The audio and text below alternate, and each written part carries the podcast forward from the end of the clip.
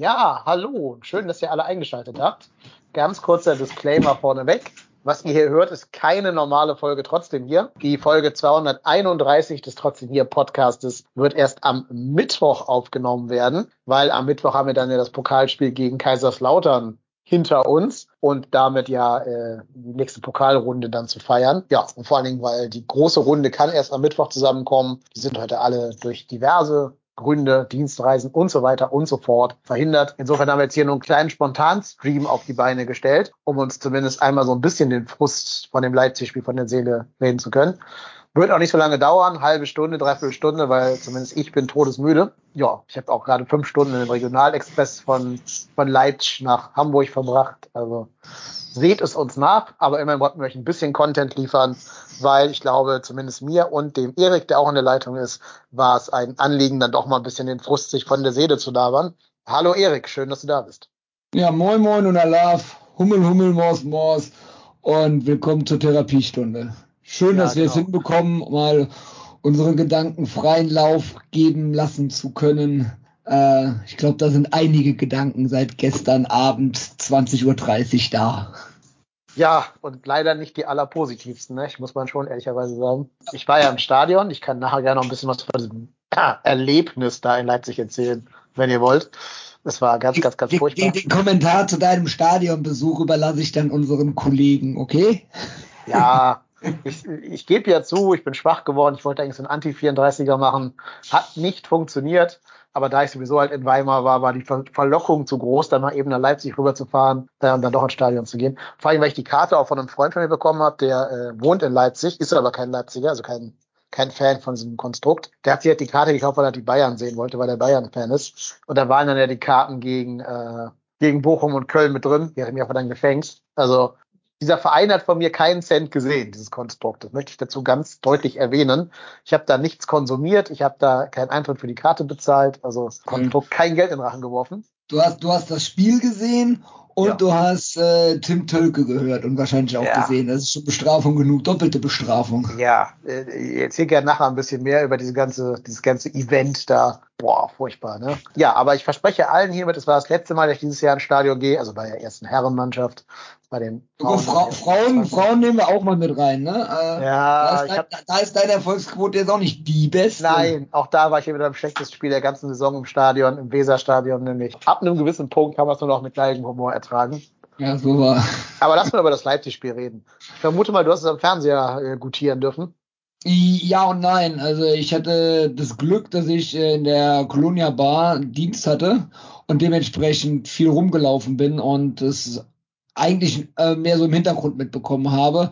Äh, die vielen entscheidenden Szenen und Situationen, natürlich vor allen Dingen, wenn nicht anwesende Podcast-Kollegen laut fluchend mit ihrem Kopf fast die Theke zerdeppert hätten, äh, habe ich dann schon mal auf dem Fernseher hochgeguckt. Aber ähm, bin froh, dass ich nicht alles so hautnah erleben musste. Das war schon, war schon Frustration. Also da der gar nicht. Also Passspiel unter aller Kanone, Aufbauspiel, die Einsatz, also Abschlussschwäche, das ist ja par, par excellence, wie die da die Abschlussschwäche gezeigt haben.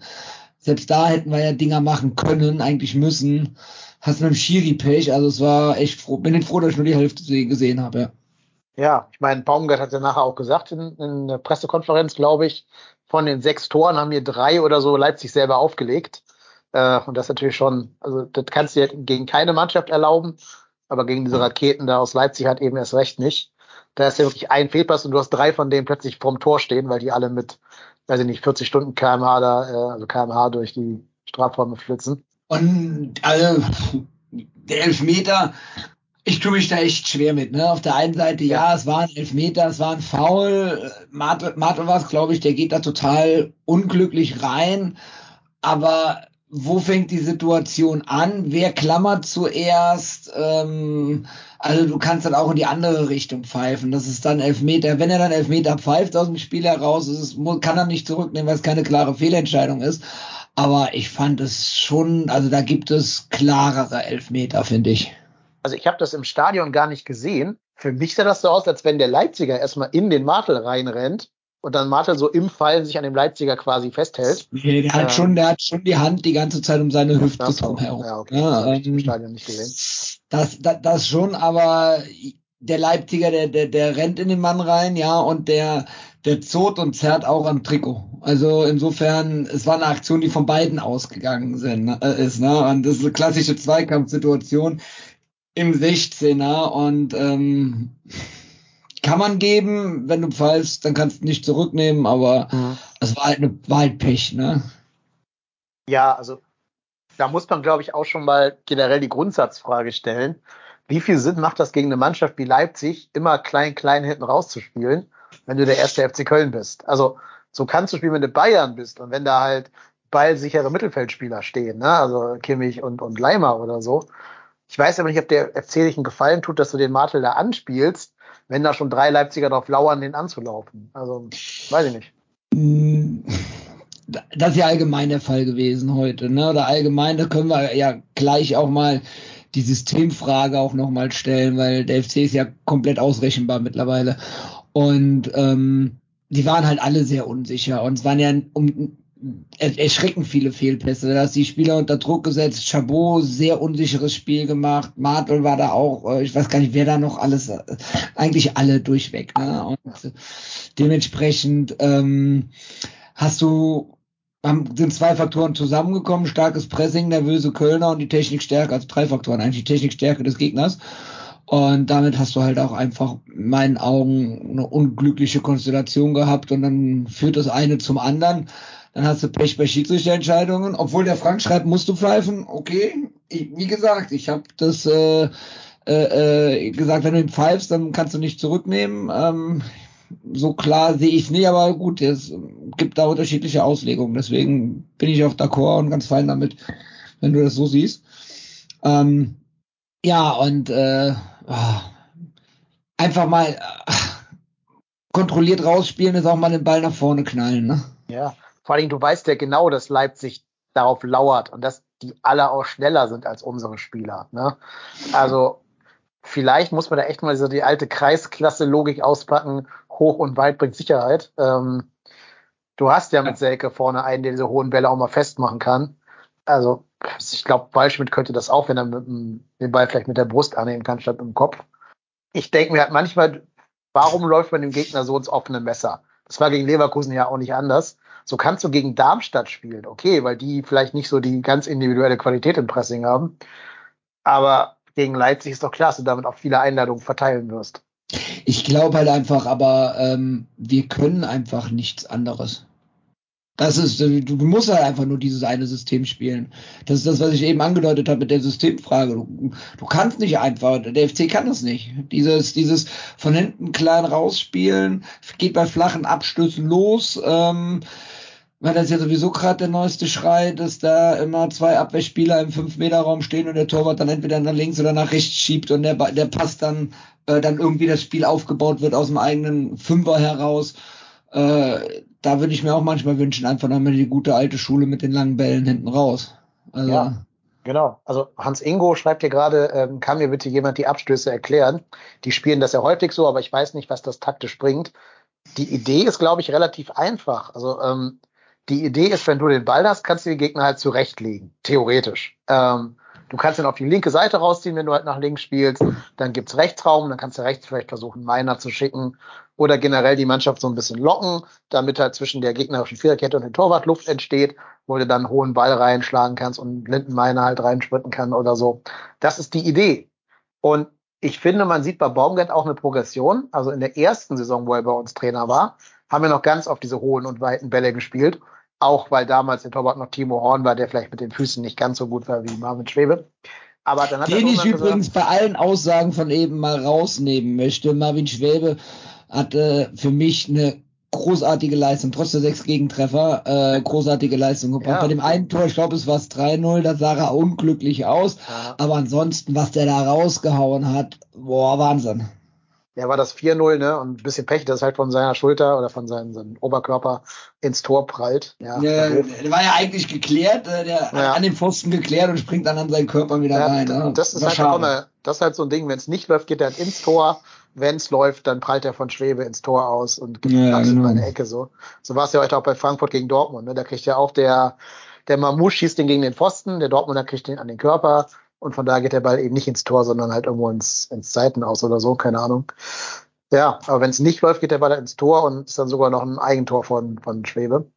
Ähm, also ich glaube nicht de facto, aber nicht, nicht juristisch, aber de facto. Naja, auf jeden Fall ähm, war es doch das 3-0, muss ich gerade noch mal kurz revidieren, war das 3-0 von David Raum.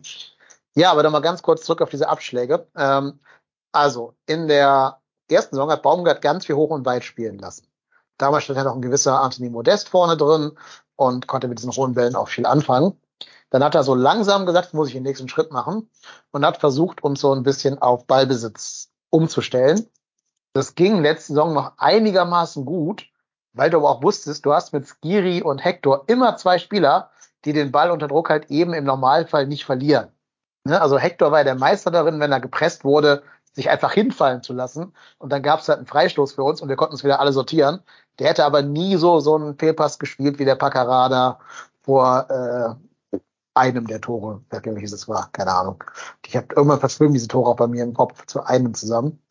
Also jetzt, wo die aber nicht mehr da sind, wo der Mittelfeld wirklich bei aller Liebe, kein Diss gegen die beiden, wo der Mittelfeld halt aus Martel und, und Jubicic besteht und mit Chabot jetzt auch nicht so der ganz filigranste Fußballer in der, in der Viererkette steht, glaube ich, bringen diese kurzen Abstöße nichts mehr, außer dich selber halt in Gefahr zu bringen. Ja, sehe ich auch ähnlich. Ähm, Gerade bei solchen technisch starken Mannschaften, wenn die, wenn die mit einem schnellen Pressing dann äh, dich doppeln und du hast dann da einen unsicher an dem Tag unsicheren Abwehrspieler vor dir, äh, da bringt es dir nichts mit den ähm, mit, den- mit den kurzen Abstößen, finde ich. Und äh, da den Vorteil, den du hast, du hast ja gerade schon erläutert, du kannst die Räume im, im, in der Offensive schaffen, dadurch, dass du in der Regel gedoppelt wirst, sogar und die gegnerischen Stürmer dich früh anlaufen. Und wenn du es schnell rausspielst oder mit einem langen Pass dann überbrückst, dann, dann funktioniert's, aber so funktioniert's bei so, einem, bei so einem Gegner hier nicht. Und da musst du eigentlich spätestens ab dem dritten Mal musst du sagen, so, okay, wir machen wieder alte Schule, Torwart knallt den Ball vom Fünfer in die gegnerische Hälfte rein. Ja. Selbst so ein Lautern wird halt genau auf diese Bälle lauern. Ne? Die werden dann da einen Ja, klar, hinstellen, ja. der auch mit irgendwie 36 km unterwegs ist und werden dann da äh, durchziehen. Also da müssen wir halt uns drauf einstellen. Das ist so ausrechenbar und die wissen, dass wir alle verunsichert sind. Die stellen da einfach vier gute Offensivspieler. Die müssen dann alle einfach auf die vier Spieler, die da im Aufbau involviert sind, drauftreffen. Dann wird die Sache wieder sehr, sehr eng werden für uns, weil wir dann uns selber in Not bringen. Und weil wir haben auch nicht das Spielermaterial dafür. Also außer Hübers sehe ich halt einfach keinen, der da mal einen guten Pass spielen kann. Also Jubicic noch am ehesten halt von den Mittelfeldspielern. Ja, und das fehlt. Also ich glaube, ich, ich, ich glaube, ähm, Martel und Lubicic von den Mittelfeldspielern. Paccarada kann es meines Erachtens nach auch. Der hat jetzt auch einen Scheißtag gestern gehabt, Entschuldigung, einen schlechten Tag gehabt. Ähm, aber äh, der kann es meines Erachtens nach auch. Und Carstensen hat gegen die Klepper ja angedeutet, angedeutet dass er es kann. Aber Ja, wobei die ja eigentlich hochschieben sollen, ne? Also der Aufbau geht ja meistens über die beiden Innenverteidiger Ja, ja, genau. und einen der Sechser und gar nicht über die beiden Außen. Ähm, insofern sind die ja gar nicht ganz so Das war halt früher, letz, letzte Saison mit Skiri halt einfach das System, hat sie eben Ja. schon gesagt, dass Ja. Skiri mit seiner Ballsicherheit hinten das Spiel aufgebaut hat und dann auch mit seiner Laufstärke sowohl quantitativ als auch von der Endgeschwindigkeit her das Ganze dann wieder zuge das Loch, was er selber gerissen hat, wieder zugelaufen hat. Und das fehlt. Also das ist dieser Unterschiedsspieler, der fehlt total. Und da hat der FC einfach ein, ein sehenden Auges eine Lücke aufgehen lassen, äh, entstehen lassen, ein, ein Loch entstehen lassen, was uns echt böse auf die Füße fällt. Ja, so ist es. Und wir müssen ja auch ehrlicherweise sagen, ähm, bei allen Qualitäten, die Steffen Baumgart mitbringt, ist ja gar keine Frage, dass er ganz viele Verdienste hat um unseren Verein. Aber er ist ja kein Pragmatiker. Er ist ja ein Idealist, der an seinem Spielsystem halt auf Gedeih und Verderb festhält. Ich glaube aber in der aktuellen Situation wäre so ein Pragmatiker so, ja, ich sag mal, Paldadei oder so. Vielleicht Oh, sogar die nee. bessere Option. Nicht, nicht, nicht der Mensch an sich, nicht der Mensch Paldadei, aber ich meine ein Pragmatiker. Oder nehmen wir mal Urs Fischer, der größte Pragmatiker der ganzen Liga. Ähm, also jemand, der halt sagt, meine Mannschaft ist verunsichert, die spielen jetzt alle mal zwei, drei Spiele 20 Meter tiefer. Wir spielen vielleicht mal so ein bisschen mit, mit mehr Bollwerk hinten. erstmal wieder Sicherheit holen. Erstmal wieder so ein bisschen gucken, dass du nicht die Hütte voll kriegst, mal zu Null spielen. Alles andere kommt dann danach. Aber das ist ja nicht Baumgart. Baumgart ist ja kein. Ja, wobei Urs Fischer es ja jetzt gerade mit äh, Union auch nicht schafft, ne? Also, ja, klar. Aber da sind also auch ganz viele andere Elemente im Spiel bei Union. Ja, also die, da, da, die schaffen es ja gerade auch nicht. Aber ähm, ich denke, dass das fehlt jetzt gerade, genau. Oder dass man da wirklich auch nochmal sagt, okay, und dann spielen wir jetzt einfach mal die Null hinten muss stehen und dann vorne kriegen wir den einen oder anderen dann noch. Äh, und dann hat Selke auch irgendwann mal Glück, dass er dann vielleicht doch noch die 15 Tore zum Saisonende schafft und ich meine Wette gewinne, aber. Ja. Aber das ist Dabei wäre ich ja froh, wenn er, wenn er, wenn er an die 10-Tore-Marke rankommt. Aber das ist auch irgendwie das, das eine Ding. Wieso nimmt er den nicht mit dem rechten Fuß? Wieso will er den unbedingt mit links reinschieben? Und das, ah, diese eine große Chance, die er da hatte. Richtig. Und da gab es ja noch nicht mehr Ecke, weil der nochmal an Selkes Oberschenkel Weil er nochmal an Selke zurückgesprungen ist. Genau. Oder ja. von Waldschmidt, wo er sich, äh, wo, wo er im Abseits den Schuss blockt. Ne? Auch ein ganz unglückliches Auftreten. Ja, das ist so was, was ich auch bei aller Kritik an den Spielern jetzt anbringen muss. Es sind auch viele von diesen Mikroentscheidungen oder Mikrosituationen zu unseren Ungunsten gelaufen. Ne? Also du hast gerade gesagt, den Elver muss man nicht ganz zwingend geben. Der gibt, den gibt's halt gegen dich. Da macht natürlich hier der, der Sohn einer Uhr sein äh, erstes Saisontor gegen uns. Ich glaube auch im ersten, im zweiten Startelf-Einsatz seit dem ersten Spieltag. Äh, der, also, ist, der, ist übrigens äh, bei Eintracht Frankfurt im Gespräch für die. Ja, Rückruf. weiß ich, weiß ich. Ich habe ich hab schon. ich habe schon in irgendeinem Podcast gehört, wie Basti Red davon erfahren hat. Das war großartig. ja, es ist, also soll mir recht sein, aber bitte erst, wenn sie gegen uns gespielt haben, danach dann, dann den einsetzen. Ähm, so ein bisschen war es ja auch die B-Mannschaft, die, die äh, Leipzig da aufgeboten hat. Naja, auf jeden Fall, äh, was ich jetzt sagen will, es gab auch viele so kleine Sachen, die einfach gegen uns gelaufen sind. Ne? Wie gesagt, der Elver, dann trifft den Timo Werner halt relativ souverän. Dann trifft halt äh, Walsch den Pfosten so doof wie schon gegen Gladbach in dem, bei der ersten Situation, wo er den Pfosten trifft, dass der Ball halt vom Pfosten nicht ins Tor geht, sondern wieder zurück ins Spiel läuft. Wenn das anders läuft, führst du da plötzlich irgendwie Nolens Wolens 1-0 in Leipzig, wenn es der Elber nicht gibt und der den Ball Zentimeter weiter nach links schießt, vom Pfosten aus gesehen dann geht der Ball halt rein. Das sind diese kleinen Dinge. Und dann prallt halt vom, vom Pfosten der Ball gegen den Schwebe und geht ins Tor. Steht's 3-0. Ja, hm. bei allem, was scheiße war, da war auch Pech dabei. Genau, also das, das finde ich vor allen Dingen die Reaktion nach dem 1-0, die hat mir ganz gut gefallen. Da, da war der FC ja auch so ein bisschen im Spiel, kam auch zu Abschlüssen. Und ähm, da habe ich eigentlich gedacht gehabt, okay, vielleicht geht doch noch was. Und ich habe gesagt okay, ich habe 2-2 getippt, also äh, müssen die Dosen auch ein Tor schießen, äh, oder eigentlich zwei Tore schießen. Und ähm, dann das holen wir noch auf. Aber dann diese unglücklichen Situationen und dann zur Halbzeit stand es, glaube ich, 4-0, dass du da halt so kurz noch, kurz vor der Halbzeit dann noch so ein Ding reinbekommst und dass das, das Leben dann selbst so schwer gemacht hat. Irgendwann verlierst du dann auch den Glauben, dass du nochmal herankommen kannst. Das äh, Ding von Waldschmidt, das Ding von Selke, äh, auf der Gegenseite das Ding von Schwäbe und schwuppdiwupp hast du dann einfach, äh, stehst du mit dem Rücken zur Wand und äh, dann verlierst du Mut, Hoffnung, Glaube äh, und dann das Spiel so in dieser desaströsen Art und Weise. Ja, also wenn man es ganz hart runterbricht, haben wir halt in acht Minuten dieses Spiel komplett verkackt. Ne? Von der 40. bis zur 48. Ja. 2-0, 3-0, 4-0. Ähm, ja, klar, ja. auch die acht Minuten muss man durchverteidigen und darf da nicht mit drei Toren dann noch in acht Minuten rausgehen. Das geht auch nicht. Ähm, das Ding in der Nachspielzeit, das 6-0, weißt du, das waren, waren ja schönes Tor, das passiert, das kriegst du dann auch mal rein, solche, solche Dinger. Ja, äh, das macht den Bock jetzt auch nicht fett, ne? Nee, ich, die letzten beiden Tore habe ich gar nicht mehr gesehen, da war ich schon nicht mehr im Stadion. Die habe ich ja nach auf dem CTV angeguckt. Da muss er schon den Alidu fragen, wo er da hinköpfen wollte bei dem Baumgartner Tor. Ja, das, schön, schöner Assist für Baumgart, Baum, Baumgartner. Das, das glaube ich, fragt sich jeder, wo der hinköpfen wollte. Ja. Das weiß er selber nicht. Ja, und dieses Tor, auch das Tor von diesem Sesko oder Cesko oder wie der heißt, das war ja auch Glück, ne? Das war ja keine Vorlage. Der Cavallo will ja schießen, oder wie immer der heißt, der will, will ja schießen. Und der Ball landet irgendwie halt genau vor den Füßen von dem, von dem Sesko. Ist halt auch doof, ne? Äh, ich will jetzt aber auch nicht sagen, dass da alles Pech war. Da war auch ganz viel Schlechtes dabei. Äh, kleiner Teil. Also ich finde, ich finde, du kannst zwei Sachen, nee, drei Sachen kannst du, kannst du das positiv sehen. Ne? Das eine hat man eben schon angesprochen, äh, die Reaktion nach dem 1-0, zumindest temporär war das, fand ich positiv zu bewerten. Die Leistung von Schwäbe hat man eben auch schon gesagt, positiv zu bewerten.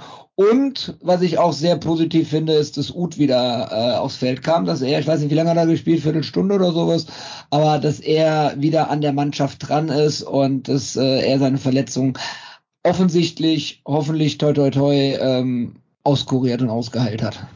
Ja, der wurde ja einmal auch direkt gefault. Da habe ich schon gedacht, oh Gott, ist er wieder drei Monate raus. Aber ja, zum Glück hat er da ja ein bisschen. Das, mehr draus, ja, ja.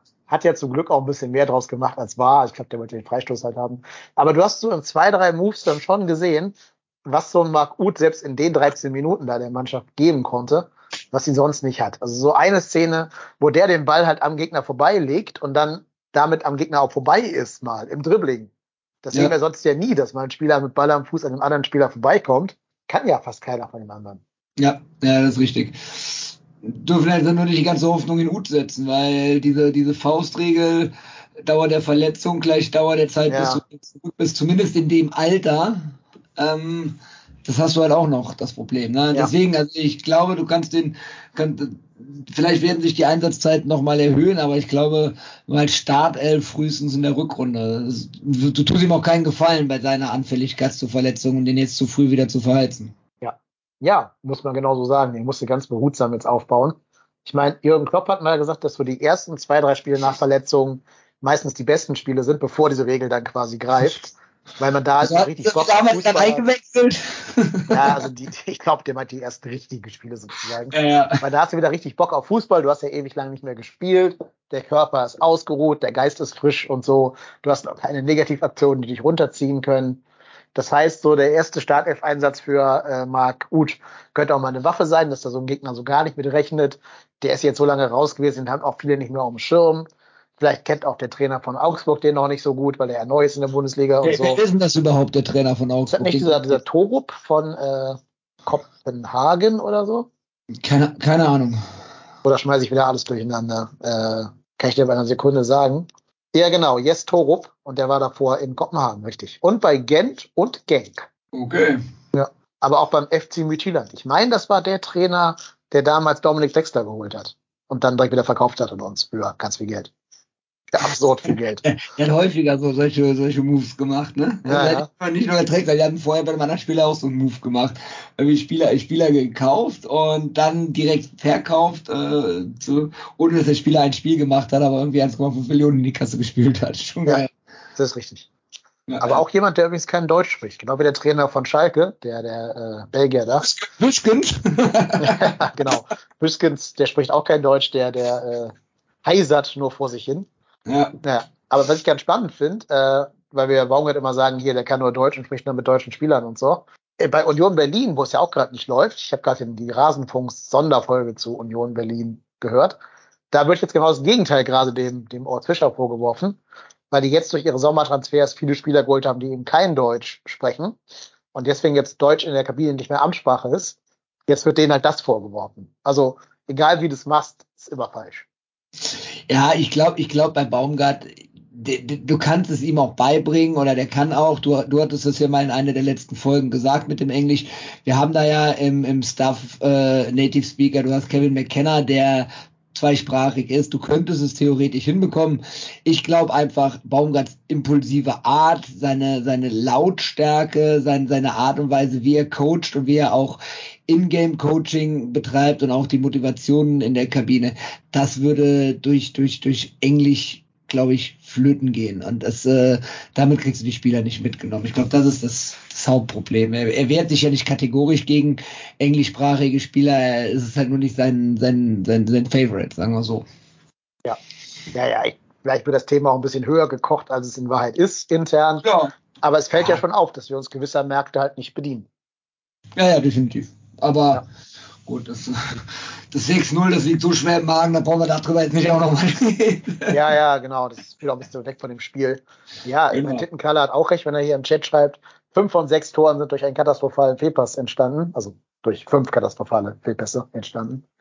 Ist halt so, ne? Du hast dich in dem Spiel selber geschlagen. Also so gut Leipzig auch ist, klar, die, die sind gut. Das, da gibt's keine Frage. Die haben auch ein Kadervolumen, das äh, das Zehnfache von unserem ist wahrscheinlich vom, vom Wert her. Und denn ihre Offensive hat mehr Wert als unser ganzer Kader. Ja, wahrscheinlich zwei Spieler von denen haben mehr Wert als der ja. ganze Kader, schätze ich mal. So ein Xavi und so ein Openda wahrscheinlich. Ne? Ähm, alleine, wenn du guckst, wer da nicht eingewechselt wurde, also wer auf der Bank saß, Gulaschi, Forsberg, Seiwald und Paulsen. Davon wären drei Spieler Stammspieler bei anderen Vereinen. Ja, wobei Gulaschi muss man sagen, der war ja so schwer verletzt. Ne? Der, das war sein ja. erstes Spiel nach der Verletzung, was er, was er, wo er wieder im Kader war. Also, ja. Ja, aber die, die haben halt einen Baumgartner und einen Dani Almo auf, Olmo auf der Bank. Also, jetzt die nächsten Wochen auch nicht mehr. Ja, war das bei dem Olesen-Zweikampf oder wo hat er sich verletzt? Ich weiß es nicht, keine Ahnung, wo er sich verletzt hat. Äh, ähm, der, der irgendwas, irgendwas an der Schulter hat er, glaube ich. Ja, okay. Ich habe leider nicht mitgekriegt. Äh, stabiler Auftritt von Matze Olesen, oder? Sieben Ballkontakte, zwei Fouls, ein Platzverweis. Ja, das erste Foul habe ich gar keine Bilder zu gesehen. Ähm, hab nur gelesen, dass er irgendwie durch, durch Trikot ziehen oder irgendwie sowas taktisches Foul und ganz ehrlich, ob du einem 21-Jährigen bei einem Stand von 4-0 das erste Spiel äh, seit langer Zeit nochmal macht, der auch schwer verletzt war, ob du da einem 21-Jährigen bei so einer leichten Berührung, bei so einem Windzug dann eine gelbe Karte geben musst, weil er, oder wohlwissentlich, dass er kurz vorher schon mal gelb bekommen hat und dann wegen sowas dann vom Platz stellst. Oh, das fand ich, das finde ich sehr übertrieben und da finde ich, andere Sachen gehören viel mehr bestraft als sowas hier. Das war ja kaum eine Berührung. Ja, ich fand den Schiedsrichter eh auch nicht so gut. Das meine nee. ich auch nicht nur, weil er jetzt relativ viel gegen uns entschieden hat. Der hatte schon noch seine Probleme in der Zweikampfbewertung, muss man so auszudrücken. Ähm, ja, hätte man jetzt auch nicht tun müssen, vor allem weil das Spiel war ja auch nicht alles. War ja gelaufen. Es war, es, war es, gelaufen. Es, ja. es war ja schon entschieden. Ne? Äh, also, dass zu dem Zeitpunkt, wann war das, um die 75. Minute herum, ähm, dass der FC da mit der Leistung 4-0 Rückstand nicht mehr aufholt, ähm, war, glaube ich, jedem klar. Und dass diese Berührung äh, war nichts Böswilliges, war, der, der Olesen, der war ja überrascht, dass überhaupt gepfiffen wurde und hat sich ja hämisch, oder also hämisch nicht, aber hat sich ja drüber amüsiert und hat dann gelacht, dass sich hier gepfiffen hat, weil da brauchst du schon drei Wiederholungen, um zu sehen, dass da überhaupt potenziell eine Berührung vorlag. Vielleicht äh, der, der, der Schnürsenkel oder irgendwie sowas hat dann das Knie gestriffen und äh, dass der sich dann da noch auf den Boden gewälzt hat, wie der sterbende Schwan und behandelt werden muss. Das ist die absolute Ironie, die da noch oben drauf kommt. Also das finde ich, neben der roten, gelb-roten Karte, finde ich das eine absolute Schweinerei, dann auch noch so eine Schauspielanlage dahin zu legen. Und ähm, für mich, für mich war ist die rote Karte absolut, absoluter äh, Witz. Wobei der Frank gerade einwirft, dass im KSTA gestanden habe, dass der Gefaulte eine Fleischwunde davon getragen hat von dem zweiten Foul, also von dem doppelgelben Foul. Also insofern war es anscheinend dann doch nicht nichts, keine Ahnung. Wie gesagt, ich habe es im Stadion gesehen, ja. ich war zu weit weg. KSTA ist jetzt nicht das Medium, das nee. ich lese. Ähm, nee, ist nicht die beste Quelle, aber wenn es da steht, wird schon stimmen wahrscheinlich. Ja, es ist nicht alles, was über den FC und die Fanszene vom KS, KSTA geschrieben wird, stimmt. Ja, ich meine, ich bin ja ganz froh, jetzt also bei allem Respekt, aber ich bin ganz froh, dass wenn da einer vom Platz fliegt, dann ist mir lieber, dass es Olesen trifft, als dass der Chabot dann in der zweiten Halbzeit nicht ausgewechselt wird, sondern weiterspielt und dann gelb-rot zieht. Das wäre, glaube ich, gerade gegen Augsburg verheerend. Ich habe bei den Fernsehbildern im Live-Spiel selber als auch äh, in Vorbereitung zu unserer Aufnahme hier habe ich mir eben nochmal zwanghaft die Highlights reingezogen und ähm, da siehst du nichts von der Fleischwunde, da wird auch nichts von erzählt. Nee, aber Baumgart hat es wohl auch gesagt, sagt der Hans Ingo. Also wenn Baumgart das sagt, dann wird das schon so sein. Also gehen wir davon aus, dass der die hat, die Fleischwunde, und dann ist das eine okay zweite gelbe Karte dann. Die erste habe ich nicht gesehen, die war auch nicht in den Highlights von FCTV drin. Also nicht, ob die erste gerechtfertigt war. Aber klingt das, wenn die zweite auf jeden Fall eine, eine gelbe Karte dann war. Ja, gut, gut. Ähm, ich lasse mich ja gerne auch überzeugen. Ähm dass, dass, dass meine Meinung nicht die richtige ist. Deswegen, äh, wenn, wenn das so gesehen ist, wenn da wirklich was war, okay, dann ja. hat er, war die zweite gelbe Karte vielleicht doch in Ordnung oder vielleicht doch okay. da vielleicht auch das Negative, das Positive in dem Negativen sehen, dann lieber in so einer Situation äh, vom Platz fliegen, als bei einem 0-0 gegen den Gegner auf Augenhöhe. Ja, ich, ich denke mal, er war ein bisschen übermotiviert, weil er jetzt lange verletzt war und vielleicht dem Baumgart zeigen will, dass es eine Alternative wäre für Martel oder Juvicic da im Mittelfeld irgendwie sich wieder empfehlen wollte und da halt mit so einer gewissen Körperlichkeit gegenhalten wollte. Ähm, und dann ist es halt eben so ein bisschen über, überkandidelt. Ja. Zittenkalle schreibt in Chat gerade sehr lustig, äh, dass er auch eine Fleischwunde beim Rasieren sich zugezogen hat. Ja, mein Steak ja. hat heute Mittag auch geblutet. Also kommt, kommt vor. äh, Übrigens, äh, Luca Kilian hat den, hat den Danny Olmo da äh, vom Feld befördert. Sauber! Hat er nicht auch hier. Ja, der hat auch Würz damals. Äh, Würz äh, halbes Jahr Pause äh, geschenkt, ja. Zeit ja, zur Besinnung. Ja. Zeit, seine Karriereentscheidungen zu reflektieren. Ja, okay. Gab aber auch kein Geld für Luca Kilian dafür. Das hat er später, später gesehen, irgendwann die gelbe Karte. Ja. Kilian ist aber auch so ein Holzfäller, ne? Also muss man schon sagen. Der kam dann ja eine Halbzeit rein. Ich glaube, das war auch die längste Spielzeit, die er diese Saison bekommen hat. Also ich habe das Gefühl, dass er sich schon denkt, so, wenn wir hier nicht gewinnen, machen wir wenigstens die Stollen, äh, die, die äh, Schienbeinschoner kaputt. Ja. Ja, ja, gesunde, robuste Härte finde ich das, ne? Ja, das ist, die neue Frisur bringt so eine gewisse Aggressivität. Genau, genau. Irgend, irgendein bekannter deutscher Podcaster hat mal gesagt gehabt, dass Luca Kilian mit seiner neuen Frisur aussieht wie ein englischer Hooligan. Richtig. Und das lebt er jetzt scheinbar dieses Image. Ja, Zusammen mit, mit Chabot, der auch aussieht wie so ein französischer Hooligan, passt das doch. Äh, übrigens noch ein Satz zu Matthias Olesen. Ist mir jetzt so im Stadion nochmal aufgefallen. Der hat auch ein bisschen so dieses Sally Oetschan, Jan Thielmann, äh, hier Kraftraumtransformation, diese Boss-Transformation sich ergeben lassen. Der ist richtig eine Kante geworden, der Junge. Der hat richtig, Aha. richtig Brustumfang bekommen und so. Der war ordentlich auf dem Kraftraum. Okay, vielleicht so auch dann, das tritt dann doch ein bisschen härter, aber keine Ahnung. Ja, weiß ich nicht. Aber der hat auf jeden Fall sich jetzt körperlich vom Baum ja, geforderten Style angepasst. Ja, der, der Körper entwickelt sich in dem Alter ja auch noch ein ja, bisschen klar. weiter. Ne? Und äh, wir sind schneller, bisschen schneller als weiter in die richtige Richtung, als wenn ich jetzt jeden Tag ins Fitnessstudio gehe. Ja. Aber geil finde ich hier die Statistik von Olesen. Äh, drei Ballkontakte, 0% gewonnene Zweikämpfe, zwei gelbe Karten. Oh ja, er hat doch zwei Kampf gewonnen. Ja, ich glaube, Foul zählt nicht als Gewinn. Laufleistung 1,4 Kilometer. Da muss man sagen, bin ich an dem Tag mehr gelaufen als er ja, tatsächlich. Äh, ja. äh, äh, äh. Also das ist schon eine schöne Statistik. Ja, ja, absolut. Also ja, weiß ich nicht, was soll man für ein Fazit über dieses Spiel drunter schreiben? Äh, aber allgemein. Alles scheiße, Mund abputzen, aber vielleicht kann man ja eine positive Sache mit rausnehmen.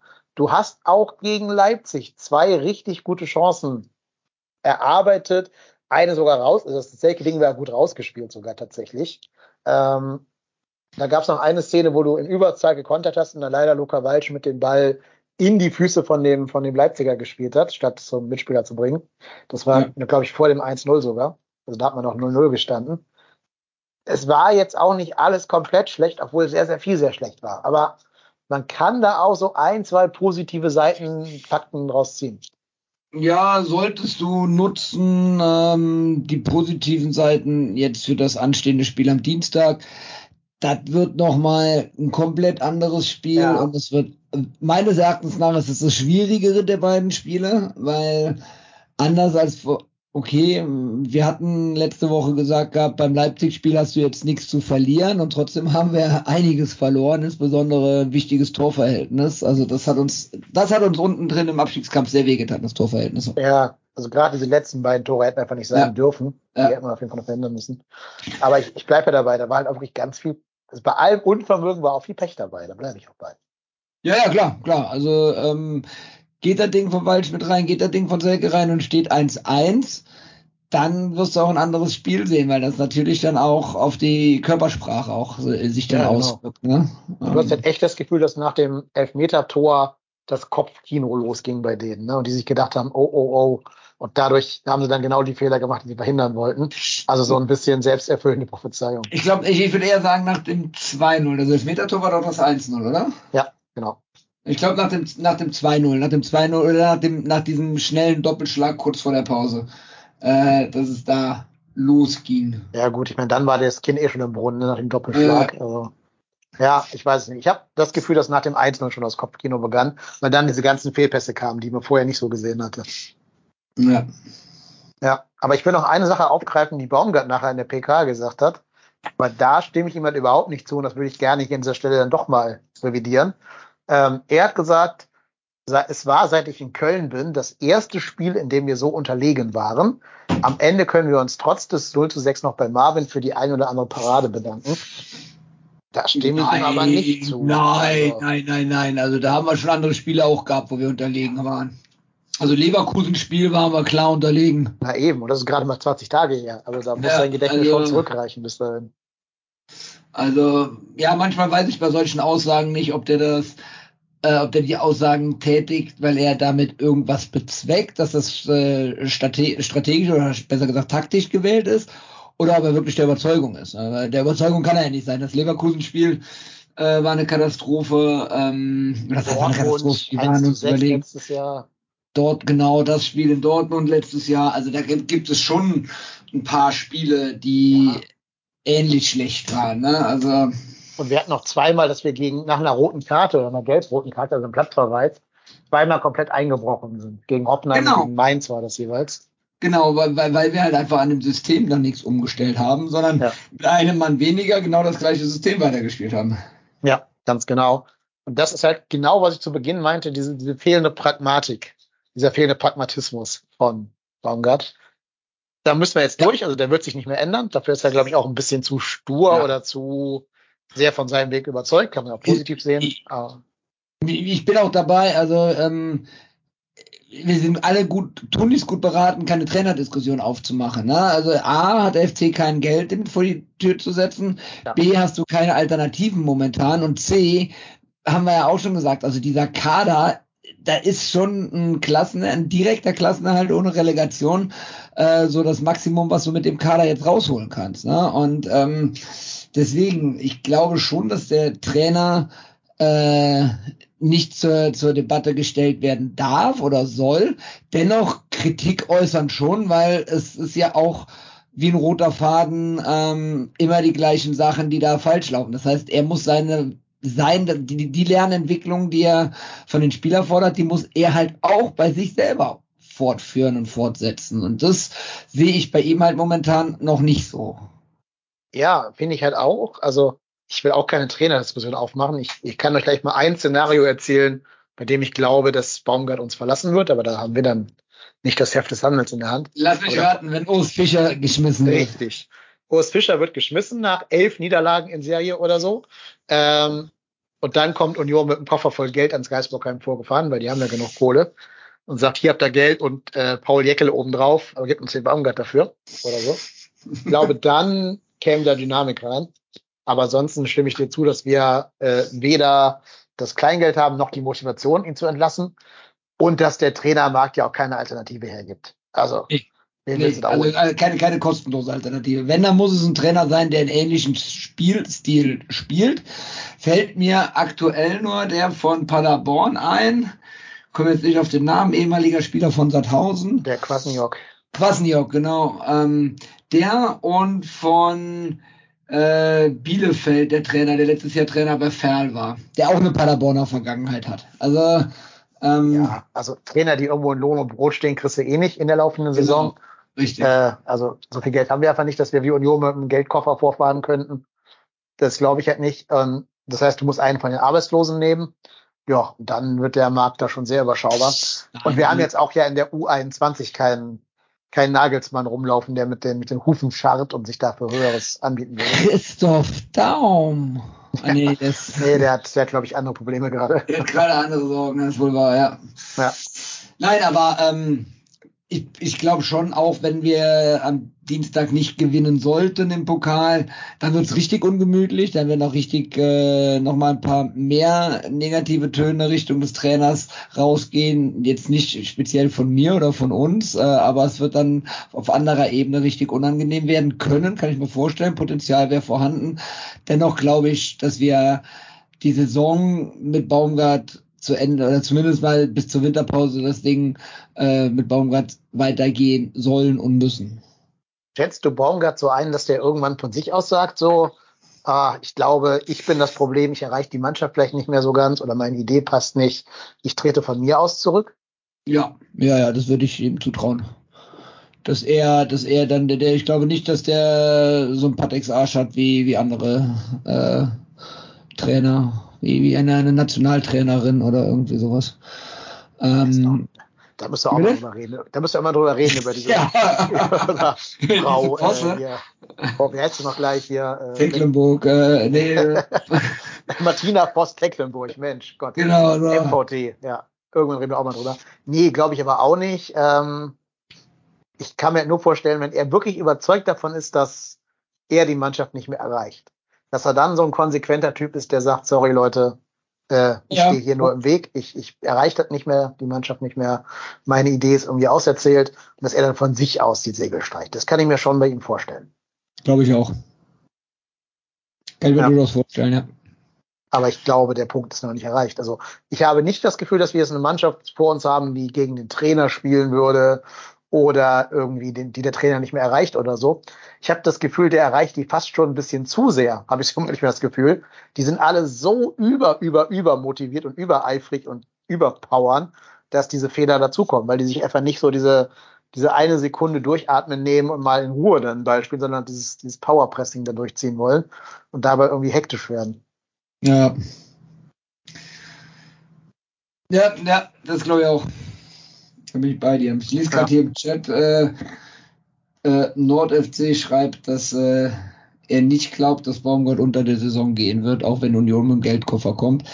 Wenn der Geldkoffer kommt, glaube ich, hat der FC keine andere Wahl, außer äh, die Scheine zu zählen. Das ist einfach der Situation so der ja. Fall. Also ja, ja ich, ich weiß nicht, ich, ich kann mir schon vorstellen, dass Baumgart so ein, so ein Typ Hector ist, der sagt, ein Vertrag ist ein Vertrag. Äh, den erfülle ich auf jeden Fall. Ich gehe nicht mittendrin weg, außer der Verein schmeißt mich vorher raus. Ähm, und dass der schon vertragstreu ist, glaube ich dann doch. Ja. Auf der anderen Seite, also wir hatten das ja im Vorgespräch, wir hatten es äh, in den letzten Sendungen. Ähm, der Spielplan äh, ist auch nicht unser Freund diese Saison. Wir haben bisher auch nur gegen Mannschaften von oben gespielt. Die, die, die Mannschaften bis auf die Bayern, die Mannschaften auf Augenhöhe kommen jetzt. Jetzt kommen die Spiele, wo die Punkte her müssen. Und ähm, deswegen Ah, das ist jetzt hier wieder so eine abgetroschene Phrase, äh, lieber einmal 6-0 als 6, 6 mal 1-0 verlieren, ne? Aber äh, ist halt so. Und jetzt ähm, gegen, was kommt jetzt, Augsburg, Bochum, dann glaube ich kommen die Bayern und dann Darmstadt oder wie ist jetzt die nächste Reihenfolge? Ich weiß es gerade nicht auswendig. Äh, da müssen dann die Siege her, ne? Und das, das, das musst du dann, die Dinger musst du dann wuppen und dann bist du auch schnell wieder da drin. Das ist jetzt tabellentechnisch eigentlich gar nichts passiert, dadurch, dass die Mainzer in der 96. Minute noch einen Ausgleich geschossen haben, hat Bochum wieder nicht gewonnen und die sind im Schneckentempo auch vor uns. Und das ist alles mhm. in Reichweite und auf Augenhöhe. Und wenn wir den Strich bei Platz 15 ziehen und äh, wenn wir dann über den Strich sind auf Platz 15, dann ist ja alles gut am Ende der Saison. Viel mehr, glaube ich, mit, ist mit dem Kader, also ein einstelliger Tabellenplatz mit dem Kader, no chance. Das wäre ein mittleres Fußballwunder, ja. Du hast genau richtig gesagt, welche Mannschaften jetzt kommen. Also Augsburg, Bochum, Bayern, Darmstadt, Mainz, Freiburg, Union. Und dann ist schon Winterpause. Dann haben wir Heidenheim quasi äh, als 17. Spieltag, aber zu Beginn der, der Rückrunde. Ja, aber finde ich auch richtig kacke, ne? Dass du dann das erste Spiel nach einer Winterpause ist genauso eine Lotterie wie nach, nach einer Sommerpause ein erstes ja, Spiel. Ne? Dann wobei, hast du dann zwei Mannschaften auf Augenhöhe und du weißt nicht, wo stehen die Heidenheimer und wo stehen wir. Also mich stört eher, dass wir die das ist auch so ein Spielplan-Ding, ne? da kann keiner was für, was ist jetzt halt zu unseren Ungunsten. Diese richtig, richtig strugglenden Mannschaften, also Mainz und ähm, Union, die haben wir erst im Dezember, wenn die nicht mehr strugglen oder wahrscheinlich nicht mehr strugglen werden, sondern wahrscheinlich schon irgendwelche Maßnahmen ergriffen haben werden. Die musst du jetzt haben. Siehe Bremen. Ja. Bremen hat jetzt gegen Union gewonnen, was die sonst nie wieder tun werden. Aber jetzt gerade ist Union halt so verunsichert, dass du gegen die halt auch gewinnen kannst. Aber die haben wir am Mittwoch, den 20. Dezember in Berlin. Bestimmt bei Schnee und minus drei Grad. Ja, minus also, 30, ja. Da kann ich jetzt schon sagen, da könnt ihr jetzt schon Haus und Hof auf Union setzen in dem Spiel. Selbst wenn die bis dahin jedes Spiel verloren haben, das werden sie auf jeden Fall gewinnen. Und Mainz hast du am 9. Dezember, also bis dahin sind die auch nicht mehr so schlecht, wie sie jetzt gerade sind. Ähm, das, da hat der Spielplan es echt nicht gut mit uns gemeint. Das Einzige, was ich ganz gut finde, ist, dass wir Heidenheim zweimal in der sogenannten Rückrunde, also dieser, dieser 18-Spieler-Rückrunde haben. Das heißt, wenn du im Winter dann vielleicht doch mal ein bisschen Kohle locker machst, um Wintertransfers zu tätigen, können die zumindest schon dann immer zweimal gegen Heidenheim spielen.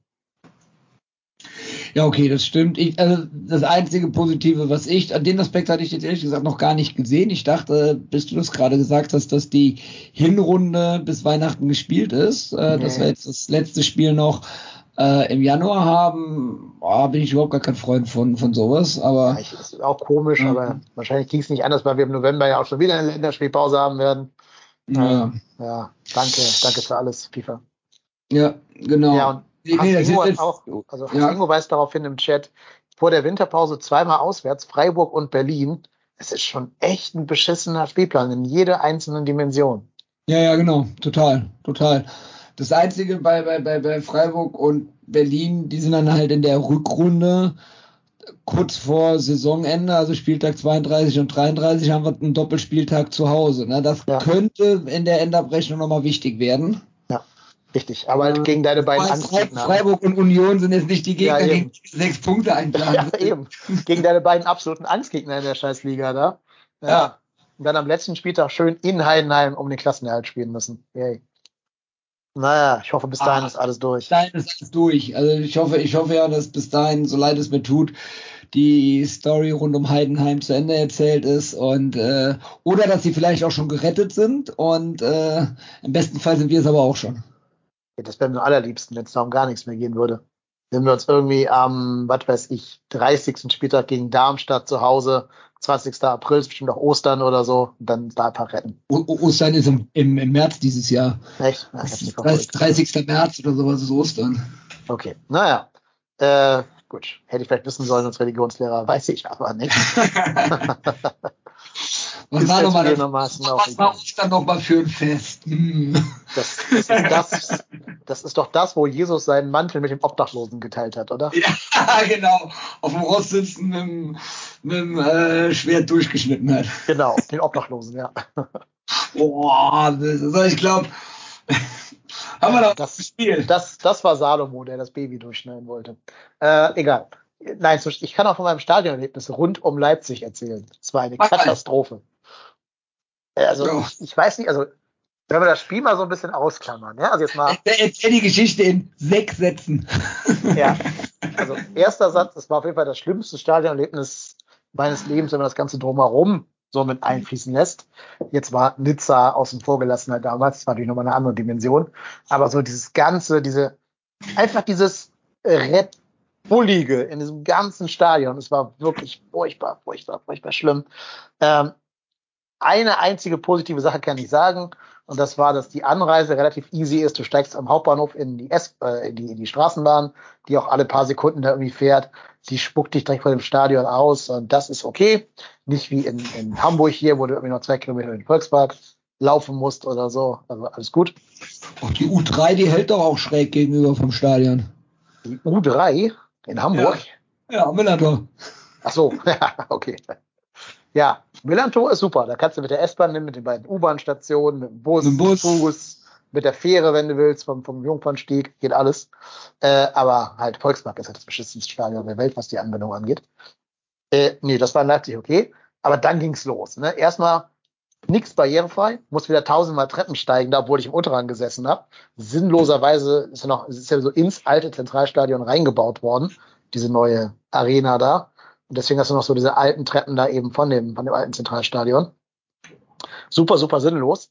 Dann ging es weiter, dass du gar nicht zu deinem Platz durchkommst, weil, so ähnlich wie im Olympiastadion in Berlin, sind da einfach die VIP-Tribünen im Weg. Und dann musst du erst einmal komplett runtergehen, dann eine leere Sitzreihe durchlaufen, um dann hinten wieder hochzugehen und zu deinem Platz zu kommen. Und natürlich ist jetzt auch nichts ausgeschildert, wo dein Block ist. Das heißt, du musst einmal ganz hoch zurück in den Stadionumlauf und deinen Block suchen und dann wieder runter in deinen, zu deinem Sitzplatz hin. Also, wer sich das ausgedacht hat, du, keine Ahnung. Aber da sieht man eben, dass die, dass die VIPs wieder, wieder ein bisschen besser behandelt werden als die normalen Leute. Ist aber in Berlin bei der Hertha genauso. Da muss du auch in die VIP-Arena rum, wenn du auf der entsprechenden Gerade sitzt. Ich hatte meine Karte ja vom Kumpel, der sich halt äh, die, die, dieses Bundle Bayern, Bochum, Köln gekauft hat, weil der in Leipzig wohnt und Bayern-Fan ist und einfach die Karte für Bayern haben wollte. Und der hat mir seine Karte halt geschenkt. Äh, deswegen saß ich aber halt auch im Heimbereich, ne? Und das, Uiuiuiuiuiui. Ungefähr so stelle ich mir das Publikum eines Helene Fischers Konzertes vor. Das ist echt so, also, wenn irgendwer von euch schon mal auf dem Dorf bei so einem, so einem Fake-Oktoberfest war, so, so ein Bierzeltfest, auf irgendeinem kleinen Piefdorf.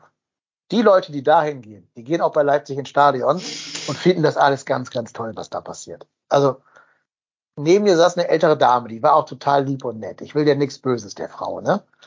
Aber wie, wie kann man denn, wie kann man denn, wenn da deren, in Anführungszeichen, Fankurve ein Wechselgesang anstimmt, alleine als einzige Person in den Wechselgesang einstimmen und der Wechselgesang lautet Rasen, Vollsport.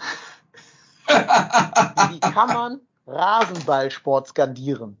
Die können doch nichts mehr fühlen, wenn die Rasenballsport als als also die heißen, die heißen doch so als Verein. Ja, ja genau. Also sollen, die, sollen die Fußballclub rufen? Nein, die heißen Rasenballsport. Ja, die rufen ja nicht mal Leipzig oder irgendwas, die rufen wirklich Rasenballsport.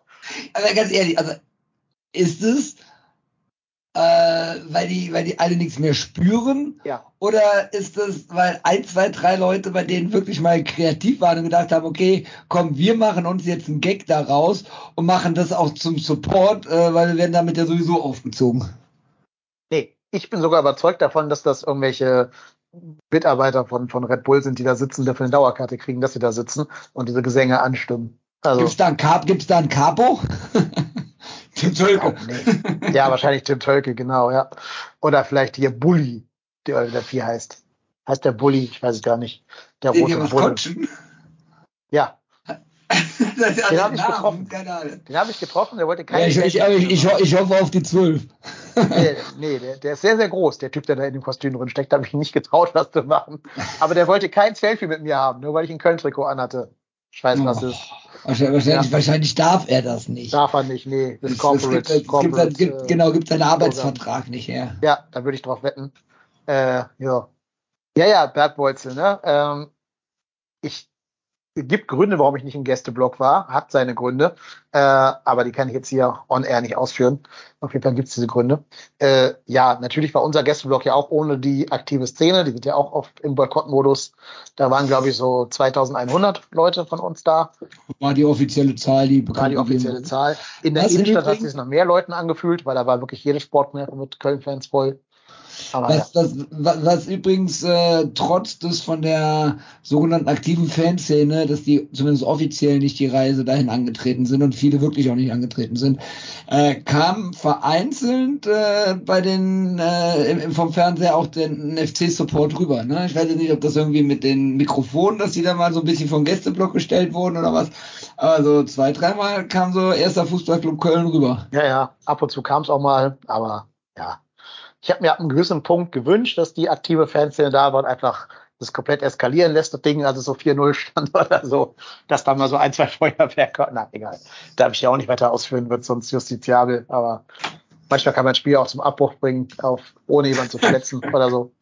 Ähm, naja, aber ich gebe zu, noch mal kurz auf Bergwurzel zurück. Ich habe, während ich in dem Stadion saß, überlegt, ob ich, wenn ich jetzt noch eine Karte für den Fanblock über die FC-Homepage kaufen würde, ob ich jetzt noch eine kriegen würde, um noch schnell rüber wechseln zu können. Ähm, habe ich nicht getan. Ich habe auch die zweite Halbzeit nicht mehr auf meinem Sitzplatz verfolgt, ehrlich gesagt.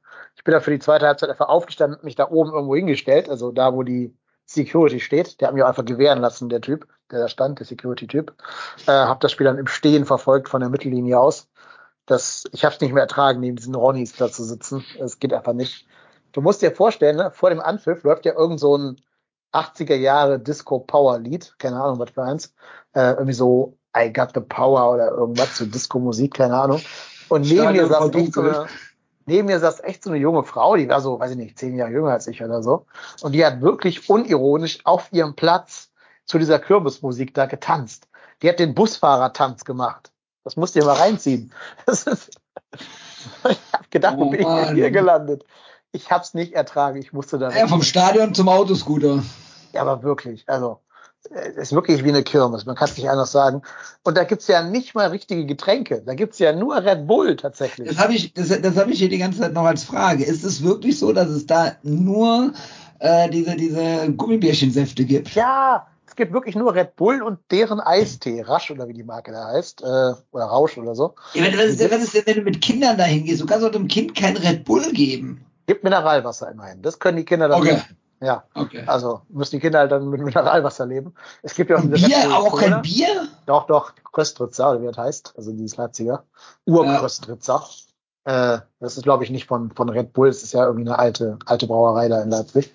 Also Ja. kost, kostet es natürlich. Ähm, das ist wahrscheinlich ganz okay. Ich habe es auch nicht getrunken, aber soll okay sein.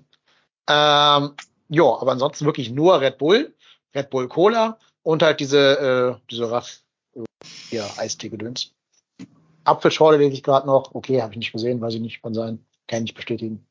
Äh, oder, oder auch nicht widerlegen, weiß ich nicht. Auf jeden Fall nicht mal halt eine Cola. Gibt nicht mal Cola, weil amerikanisches Konkurrenzprodukt von Red Bull gibt's da nicht. Naja, Das ist auch immer alles, das, das passt halt einfach alles. Ne? Es passt halt alles komplett. ja. Krösti soll gut sein, schreibt der Harz Ingo, wie gesagt, weiß ich leider nicht, kann ich nicht bestätigen. Ähm, ja. Aber der Rückweg war auch eine Katastrophe. Also erstmal nichts ausgeschildert und dann wieder dieses Scheißthema, was ja mein Lieblingsthema ist, hier mangelnde Barrierefreiheit. Du musst, wenn du aus dem Unterrang rausgehst, musst du erstmal Treppen hochgehen, um genau dieselben Treppen dann zwei Meter weiter hinten wieder runtergehen zu können, um zur S-Bahn zu kommen. Also bei der Kohle, die in den Verein reinfließt, kann man auch wirklich einmal sagen, komm hier, einmal planieren, damit die Treppen da weg sind, damit da auch Leute, die auf Krücken gehen oder mit Rollis oder so, da irgendwie vernünftig rauskommen aus dem Scheißstadion. Ich Äh, glaube, ich, ich, ich glaub, da kann der Drecksverein eigentlich gar nichts für, weil das ist ja dieses Konzept damals gewesen, das alte Zentralstadion, das neue äh, Stadion reinzubauen und das wurde ja gebaut, da gab es das Konstrukt ja noch nicht. Ne? Es wurde ja zur Ja. WM 2006, glaube ich, äh, gebaut und das Konstrukt gibt es jetzt seit 2009. Äh, dementsprechend ähm, glaube ich, da können, können die, ich weiß auch nicht, inwiefern das Zentralstadion noch mit Denkmalschutz versehen ist, dass man da nicht irgendwie was an, ändern kann. Also, ja, weiß ja. ich auch nicht, aber neben den Treppen war halt auch nur so, so ein Erdhügel, ja. der kann nicht unter Denkmal stehen. Kann man, also da kann Ja, man da halt ja, das stimmt. Es ist, es ist halt einfach, das Ding ist nicht zu Ende gedacht, ne? dass Leute mit körperlichen Behinderungen, dass die solche Strapazen auf sich nehmen müssen. Ähm, äh, es gibt ja auch genügend Leute mit körperlichen Behinderungen, die nicht in einem Rollstuhl sitzen, aber trotzdem eine körperliche Be Behinderung haben und die müssen dann hoch, runter, hoch, das ist auch Wahnsinn. Ja, ich zum Beispiel, ne? Also fand Ja. mich, das ist wirklich so. ja, ja, ja, klar. Und, und dann läufst du halt wirklich ungelogen so. Also da war kein Schild und nix. Ich wusste nicht, in welche Richtung es geht zu der scheiß S-Bahn. Ich habe dann auf Google Maps mich da durchgeschlagen. Aber dann Ja. gehst du halt noch mal so eine, weiß ich nicht, Viertelstunde durchs Leipziger Niemandsland, bis du an der blöden Straßenbahn da rauskommst. Ähm, ja, aber das ist leider in vielen Stadion, Stadien so. Auch der FC ist da ja nicht gut drin. Das war ja auch Thema auf der MV, diese fehlende Barrierefreiheit. Hat der FC ja gesagt, dass das nicht ihre Schuld ist, sondern von dem Stadionbetreiber, von der Stadionbetreiberfirma. es, es, es ist halt allgemein bei Stadien schwierig, ne? Also ähm, das, das bringt halt die architektonische Gestaltung eines Stadions oder auch einer, heißen die Multifunktionsarenen oder wie jetzt ist das Wort da? Ja. Ja. Die, ähm, äh, die, die, die, ich will immer noch Köln Arena sagen. Ja, die, die Lanxess Arena. Ja, Ja, das. Nervige, das Nervige ist halt, dass beim Kölner Stadion, beim Müngersdorfer, da ist ja direkt neben den Treppen ein Aufzug. Also der ist vorhanden, dieser Aufzug. Man darf ihn nur nicht benutzen, weil es ist ein Lastenaufzug und kein Personenaufzug. Und das ist halt wieder so, ein- so eine deutsche Kopfgeburt. Da gibt es Ja. irgendeine Vorschrift, die besagt, ein Personenaufzug muss, was weiß ich, einen Panikbutton haben oder sowas, keine Ahnung. Ähm, und deswegen darf man ihn nicht nehmen. Und deswegen muss halt jeder Mensch, der irgendwie ein bisschen älter ist oder ein bisschen eingeschränkt ist, die scheiß Treppen da hochkraxeln. Und den Aufzug daneben darf man nicht gehen. Ja. Naja. Ähm, Bert Bolze sagt noch hier, Eingangskontrolle, Gästeeingang mal wieder sehr entspannt, genügend Türen offen, Abfahrt der Gästebusse begann erst 21 Uhr auf Geheiß der Polizei. Das hat viele FC-Fans veranlasst, zu Fuß in die Stadt zurückzugehen. Ja, gut. Da weiß man nicht, was die Polizei sich denkt, war ja alles friedlich. Also, ich glaube, da besteht auch nicht das ganz große Konfliktpotenzial. Naja, egal. Das einzig Gute war, die äh, Straßenbahn hat direkt vor meinem Hotel gehalten, tatsächlich. Wirklich direkt davor. Also einen Meter vom Hotel entfernt. Ja, okay. Ja. das ist- Ja. Wenigstens ein positives, ne? Das ist richtig. Ich habe auch den Abend dann entgegen meiner eigenen Planung in der Hotelsauna verbracht, um diese Niederlage aus dem System rauszuschwitzen. Ja, ja, ja, hat nicht ganz funktioniert. Aber jetzt die jetzige Podcast-Folge hat mir noch ein bisschen geholfen, das hier aufzunehmen. Ja, das tut immer, tut immer ganz gut, so ein bisschen, ja. bisschen äh, Therapiestunde. Genau. Ich habe noch eine Frage an FC-Trainer Erik Hibarian. Du als Steffen Baumgart. Ja, ja. Es steht ja am Dienstag das Pokalspiel gegen äh, hier Kaiserslautern an. Genau, auf dem Betzenberg. Würdest du mit der vollen Kapelle spielen lassen? Oder sagst du als FC-Trainer, volle Konzentration auf die Bundesliga, ich muss ein paar Leistungsträger schonen, damit die auf dem Betze nicht kaputt gemacht werden? Was soll denn da geschont werden? Also, volle, volle Kapelle. Also, ähm, zum einen ist es, glaube ich, an der Zeit, ein Zeichen auch zu setzen und zu sagen, wenn man immer sagt, ich will nach Berlin äh, Pokalfinale erleben, dann nochmal das Zeichen dafür zu setzen. Ähm, und zum anderen, du hast ja nur, du hast ja nur elf bis 13, 14 Spieler und ähm, die du, die du einsetzen kannst. Und der Rest hat ja nicht die Qualität. Und auch gegen Kaiserslautern, Flutlichtspiel am Betze. Ich glaube, das ist das erste Mal seit keine Ahnung wie vielen Jahren, dass sie nochmal gegen FC spielen, dass sie nochmal so ein, so ein äh, Atmosphäre, so ein Flair da haben, so eine mediale Aufmerksamkeit auch haben. Da wird einiges auch von, von, von den Rängen ausgehen, so wie es früher auch im Betze war. Und da brauchst du dann auch gestandene Spieler. Also auf jeden Fall volle, volle Kapelle. Vielleicht würde ich nach der Leistung hier Chabot raus und Kilian rein. Ähm, weiß aber auch nicht, ob du jetzt äh, Chabot wegen einer schlechten Halbzeit, ansonsten hat er die Saison ja überall ganz gut gespielt, äh, damit dann bestrafen solltest. Also, aber ansonsten würde ich ähm, die, die, die Stammelf spielen lassen, ja. Vielleicht mal Dominik Heinz reinschmeißen als alten Lauterer, damit der so ein bisschen kleines Zuckerli bekommt. Für wen? Innenverteidigung oder für Packer? Ja, kann man überlegen. Ne? Also äh, ich würde ihn nicht so gerne sehen wollen gegen hier äh, äh, Openda. Nee, äh, Quatsch, wer ist der schnelle Lauterer? Äh, Opoku?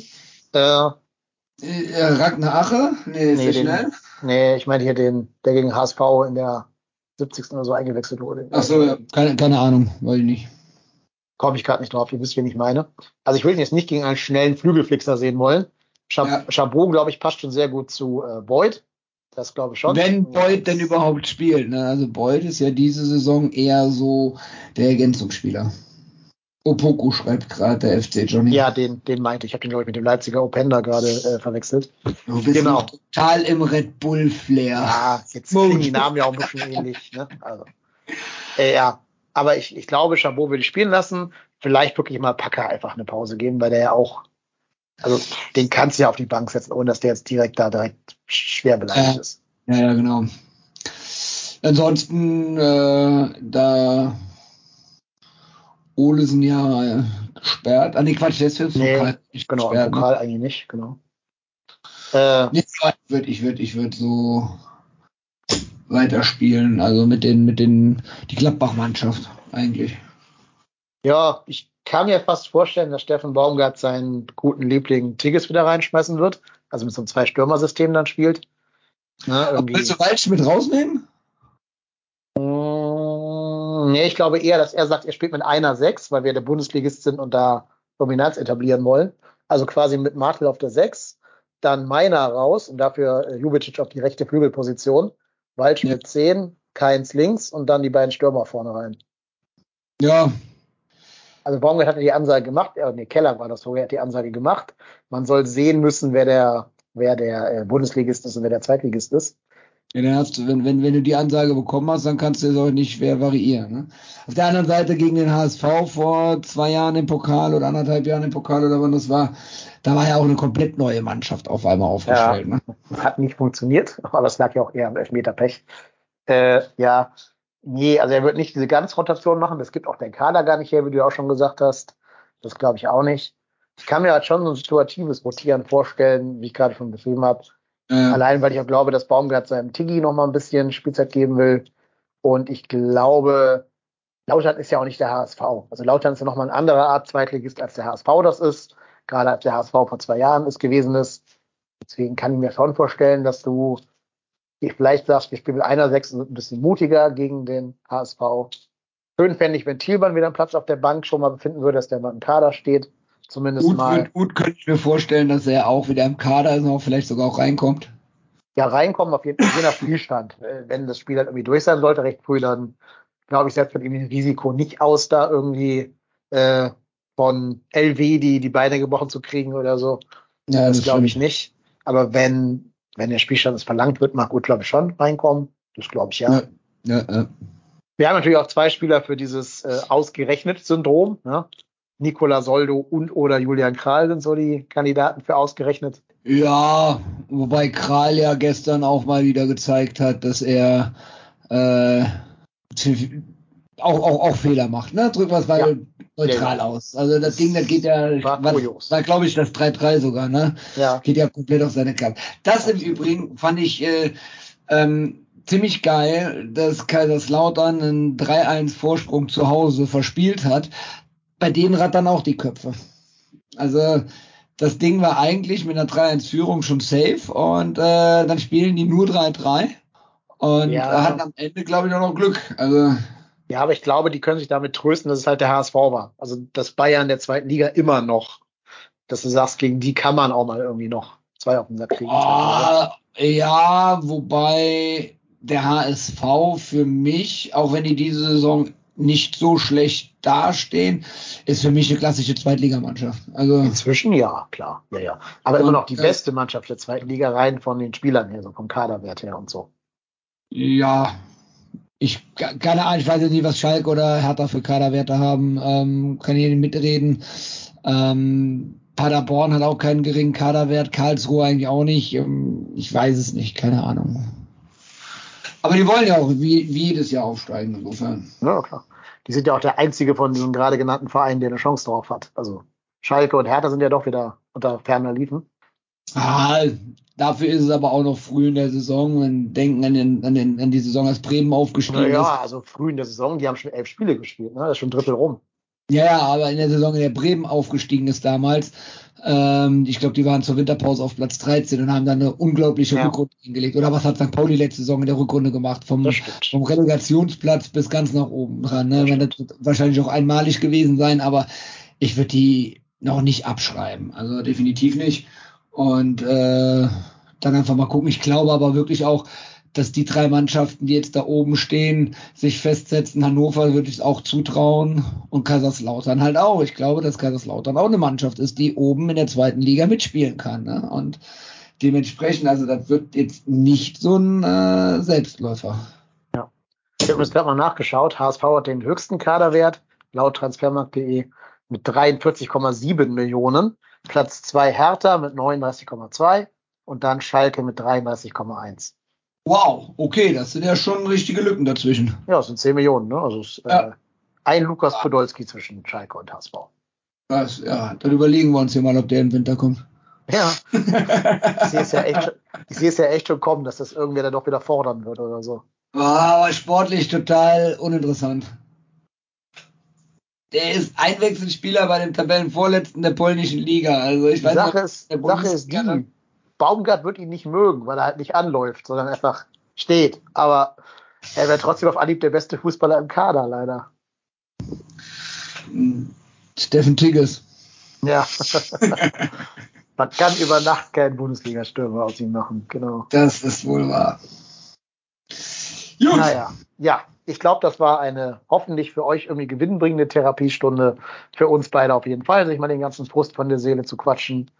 Ich würde gerne Ja. noch einen Hörer grüßen, der, den ich äh, in Leipzig getroffen habe. Ich weiß nicht, ob ich seinen Namen sagen darf, deswegen, also fühl dich gegrüßt, du weißt, wer du bist. Haben noch ein schönes Guinness zusammen getrunken und ein bisschen Bundesliga geschaut vom Spiel. War schön, ja.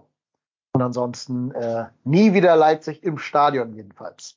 Nie, diese Saison nie wieder im Stadion, Dennis. Ja, das sowieso nicht mehr. Dem habe ich abgeschworen. Genau. Jedenfalls bei den Herren. Ähm, jo, ansonsten noch ein Bon mot aus der, aus der S äh, Straßenbahn auf dem Weg nach Hause. Dann sagt einer von, von den Ronnys zum anderen Ronny, gehen Sie mal zur Seite hier, machen Sie mal Platz, damit ich da durchkomme. Sagt der andere Ronny, ja, aber ich gehe nicht nach links, man geht hier nur nach rechts bei uns. Oh. Ja, Ja. auch das, auch das, auch das äh, passt. Ja, leider, leider passt es insgesamt nicht. Ansonsten noch ein Reisetipp von mir. Äh, wenn ihr einen kleinen Leipzig haben wollt, ohne Ronnies, geht nach Weimar. Weimar ist eine tolle Stadt. Weimar ist total toll. Weil ja. Weimar, Weimar äh, ich weiß nicht, ob es den immer noch gibt. Früher gab es da Zwiebelmarkt, großartiges Fest, total toll, kann ich nur empfehlen. Den gibt's, weil da habe ich die, die Plakate für gesehen, also den Scheiß ah, noch zu geben. Ja, ja. ja, also wir waren im Sommer schon mal da, jetzt nochmal im, im Herbst. Also richtig toll, auch für sowohl Kultur als auch lecker essen, im Sommer schön draußen sitzen, lecker Bier trinken auf dem Marktplatz und so. Toll. Erfurt ist um die Ecke, ist auch ja. eine schöne Stadt. Ja, Erfurt Jena ja auch, genau. Also der Osten hat noch schöne Seiten, das muss nicht immer Leipzig sein. genau. Ja, danke für die Therapiestunde. Jo, gut, ne? Dann macht's mal gut, bleibt gesund und dann sehen wir uns wieder beim 6 zu 0 über Kaiserslautern. Mittwoch kommt die nächste reguläre Folge von trotzdem hier. Wenn ihr es nicht verpassen wollt, müsst ihr auf jeden Fall uns abonnieren und, äh, keine Ahnung, auf Social Media folgen und whatever.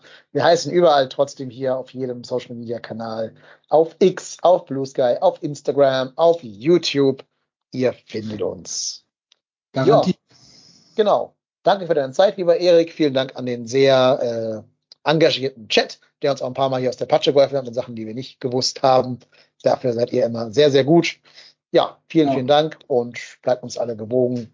Bis zur nächsten regulären Folge. Badet Jod, dann stehen wir im Pokal eine Runde weiter. Richtig, so ist das. Come on FC. Come on und FC. Bis dahin. Tschüss. Bis dann, ciao. Tschüss.